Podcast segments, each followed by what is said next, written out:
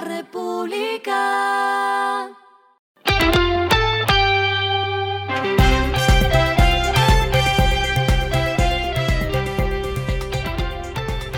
Esto es lo que debes saber al comenzar la semana. Los indicadores arrancan el lunes así. El dólar cerró en 3.983.15 pesos. El euro cerró en 4.376 pesos.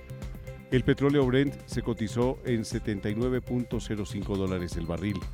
La carga de café se vende a 1.480.000.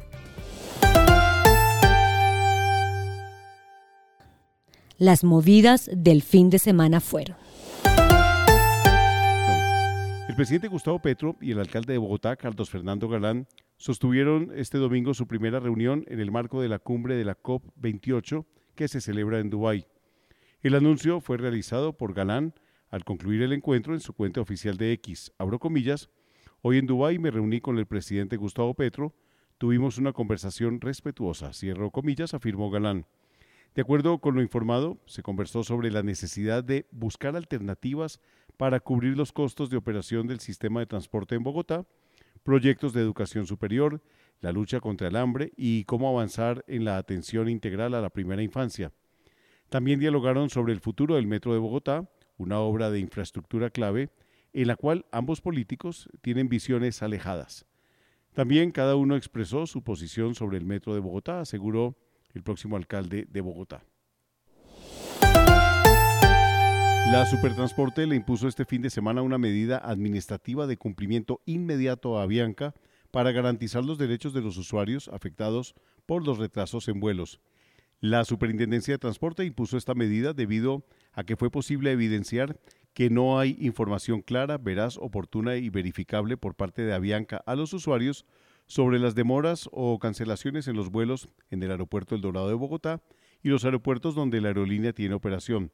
Por lo anterior, Avianca deberá implementar cuanto antes un plan de atención inmediata al usuario dentro de las instalaciones del aeropuerto El Dorado y los demás aeropuertos que tengan operaciones con el propósito de solucionar la contingencia por la demora o la cancelación de los vuelos y garantizar los derechos de los usuarios.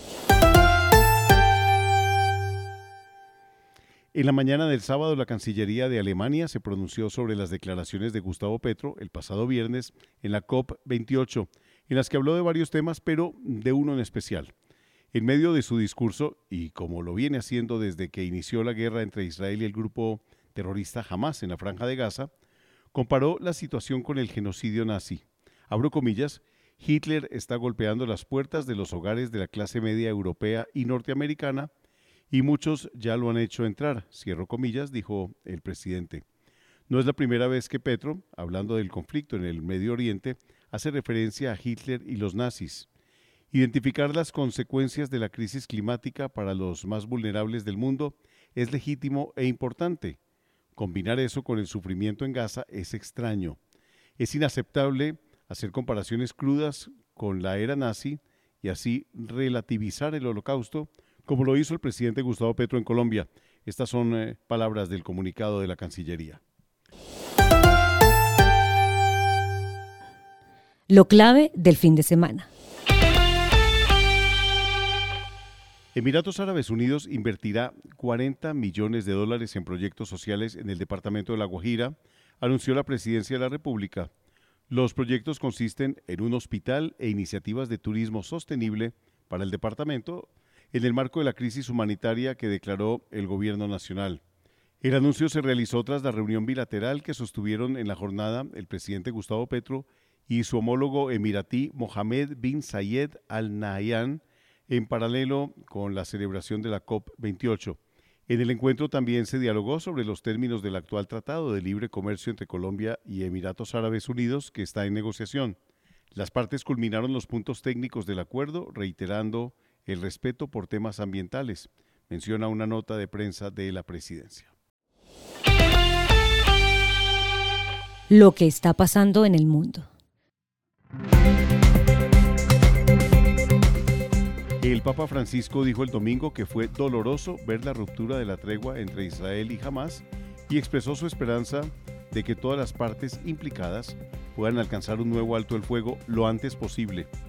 La pausa de siete días en los combates entre las fuerzas israelíes y los militantes de Hamas, que permitió el intercambio de rehenes israelíes y presos palestinos, se rompió el viernes. El domingo, Israel intensificó su campaña de bombardeos. Más de 15.400 palestinos han muerto hasta el domingo, según fuentes de funcionarios palestinos, en el conflicto que estalló tras un ataque de Hamas contra el sur de Israel el 7 de octubre, en el que murieron 1.200 israelíes y más de 200 fueron tomados como rehenes. Finalizamos con el editorial de hoy. La Corte tiene la palabra en los cambios. Hoy más que nunca la institucionalidad es el garante del funcionamiento del Estado y es la Corte Constitucional la que tiene la última palabra en las iniciativas del cambio económico.